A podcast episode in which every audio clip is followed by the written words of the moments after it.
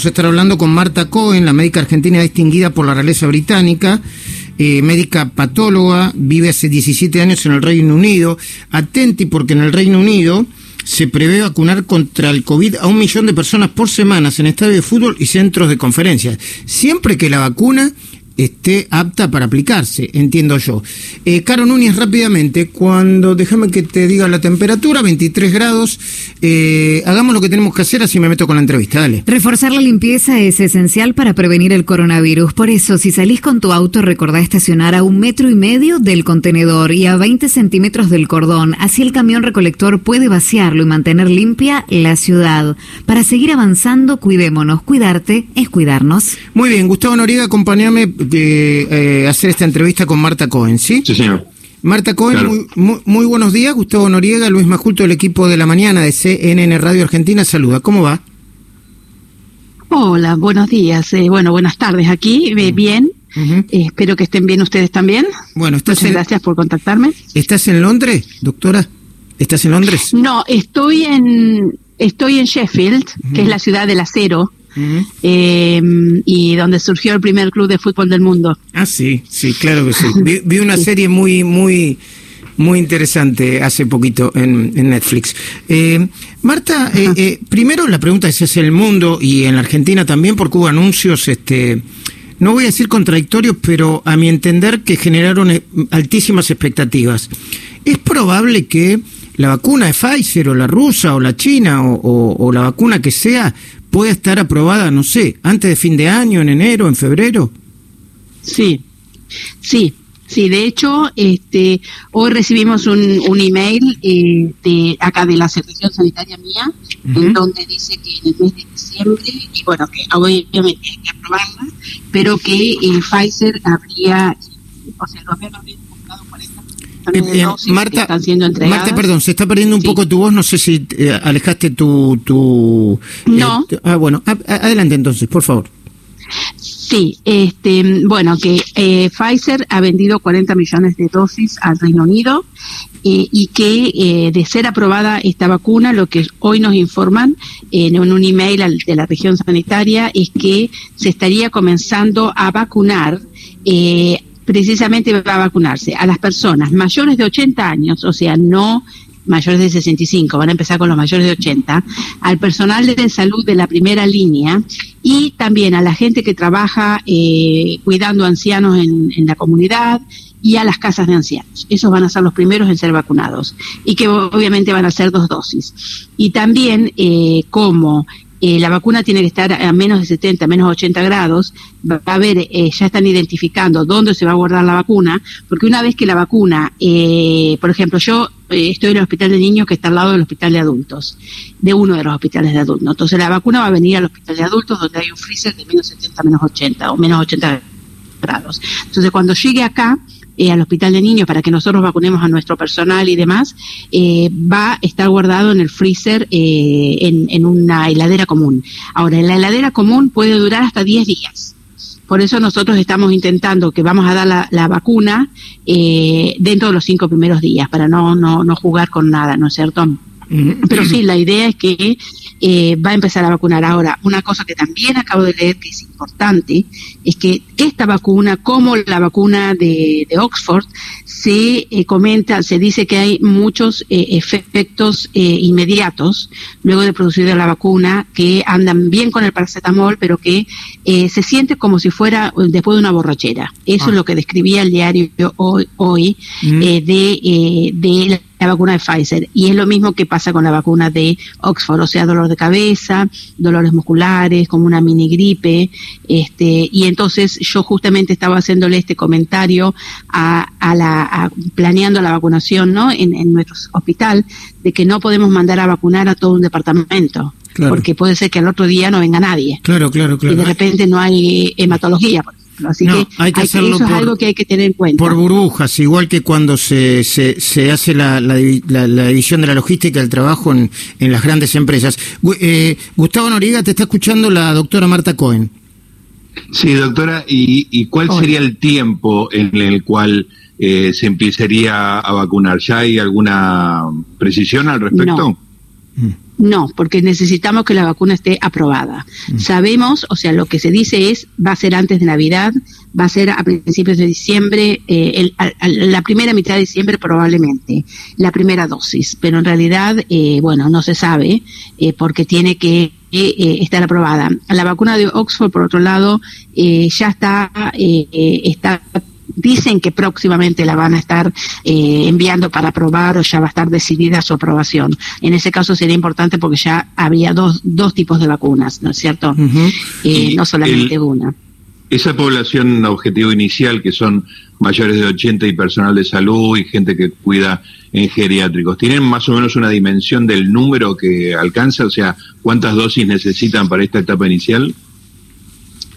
Eh, sí, estoy segura que debe estar, pero yo no lo tengo, porque, por ejemplo, en mi hospital, eh, que somos unos 4.000, 5.000 empleados, han dicho que eh, no va a ser solamente para los, eh, los de primera línea, sino que va a ser para todos. Mm, es decir, sabemos que hay 40 millones de dosis que, sirven para 20 millones de personas, ¿no es cierto? Y hay 65,5 millones de población, es decir, que esa gente va a estar cubierta. Este, Marta Cohen, te, puedo hacer una, eh, te puedo hacer una pregunta de fondo, quizás eh, tenés ganas o, sentís que estás capacitada para responder y, ah, o, que no, no, no, claro, porque acá se está, por lo menos a la Argentina, creo que en el mundo también, hay como una especie de carrera a ver qué vacuna llega primero, que a mi entender, ¿eh? Atraviesa lo mm. sanitario y es, y, es, lógico porque hay una ansiedad del mundo para, para querer neutralizar el COVID-19, lo comercial, las mm. estrategias de comunicación, de política. ¿Dónde se tiene que parar uno? ¿Tiene que desconfiar? Bueno, obviamente a mí me dicen vacunate, yo me vacuno, no, no tengo ninguna ninguna duda porque confío en los científicos, en la comunidad científica, en los médicos. Desde chiquito fue así y no y no creo que cambie a esta altura de mi vida, pero hay, hay, hay, hay, una especie de carrera este, que atraviesa todo lo político, lo sanitario, lo comunicacional, lo propagandístico. Sí, bueno, me da la sensación de que en Argentina, eh, igual que en Estados Unidos, está muy politizado el tema de la pandemia y el tema de las vacunas. Eh, Trump mismo decía que se iba y, se iba a vacunar el 3 de noviembre, que el 4 de noviembre nos íbamos a olvidar del, coronavirus. Eh, en, dando, o sea, hay una gran grieta, si querés decirlo, aunque no me gustaría usar, no me gusta usar esa palabra, con respecto a las vacunas. Pero eh, yo lo que estoy diciendo en general, mi punto de vista eh, en los medios es que no hay que politizar esto. Este es un tema que excede a la política, este es un tema de la ciencia. Y que cuando, eh, que primero que hay que vacunar a 7.200 millones de personas eh, y la vacuna esa va a tener que tener dos dosis y además probablemente cada seis meses o cada siete meses va a haber que dar dosis de refuerzo. Entonces, una vacuna no alcanza. No importa si es la rusa, es la americana o es la británica. O la china, ¿no? También que hay otra china. O la de China. Sí, van a tener que ser hay muchas. Hay, hay, hay, 170 vacunas, nueve que están ahí, eh, eh, digamos, por llegar. lo que importa es que haya haya muchas vacunas y que obviamente estén aprobadas, eh, las vacunas tienen que estar aprobadas por la Organización Mundial de la Salud, por la Organización Panamericana, por la ANMAT, en el caso de Argentina, y tienen que haber demostrado en la fase 3 que son seguras y que son eficaces y que la eficacia de los anticuerpos es duradera. Una vez que las vacunas están aprobadas, entendemos que tenemos que confiar en, estos organismos. Yo te quiero decir que he hecho una tabla de comparación, no sé si ustedes han tenido oportunidad de verla en mis redes, pero yo hice una tabla, bueno, hice una tabla de comparación que me pasé tres horas hace tres días haciéndola y ayer la, eh, la actualicé para el Face y para el Instagram, que es en el arroba DR Marta Cohen, arroba doctor Marta Cohen. Y ahí precisamente hago la comparación de dónde está el estado de la vacuna, eh, cuándo se espera que se apruebe, cuáles son las condiciones de logística, porque, por ejemplo, eh, la vacuna de Pfizer eh, va a haber que tenerla a menos de 70 grados, 80 grados bajo cero. Es decir, que esa vacuna no va a poder ir a Peguajó o a, a Trenquelauquen a, dar la vacunación a la gente, porque no hay freezer de esa característica. Entonces, a lo mejor la logística va a ser que la de Pfizer se da en las grandes ciudades donde hay, donde hay eh, esos freezers y las vacunas, por ejemplo, la de Oxford, que tiene que ser eh, guardada a temperatura de heladera, puede ir a la, a, la, al, interior. La vacuna rusa, por ejemplo. La vacuna rusa, hay dos tipos de vacunas rusas. Una que tiene que ser a menos de 18 grados. Es decir, que también es un freezer importante, pero es más probable que el interior cuente con algún freezer de menos 20, que bueno, en, el Reino Unido todas las ciudades, todos los hospitales tienen un freezer de menos 20. Eh, pero esta otra vacuna, que es la liofilizada, rusa, que tiene que estar entre menos 2 y menos 8, y, pero es muy costosa, es más costosa, no muy, más costosa, eh, es eh, más difícil de producir eh, y esa puede ser, la, han hecho ellos para lugares como Siberia, pero a lo mejor esa puede ir a la Patagonia, ¿me explico? es decir, que va a haber muchas posibilidades. O sea, yo creo que. en ¿para, qué lugar, ¿para qué nos vamos a pelear si tenemos tantas necesidades, no? ¿Mm?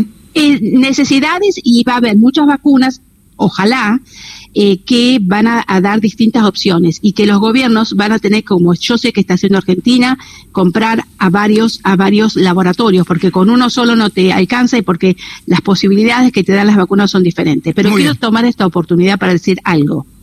La vacuna va a ser una ayuda, pero la vacuna no va a ser la salvación, porque las personas que están vacunados, primero pueden no tomar inmunidad porque va a quedar un 8, un 10% afuera, depende de qué vacuna.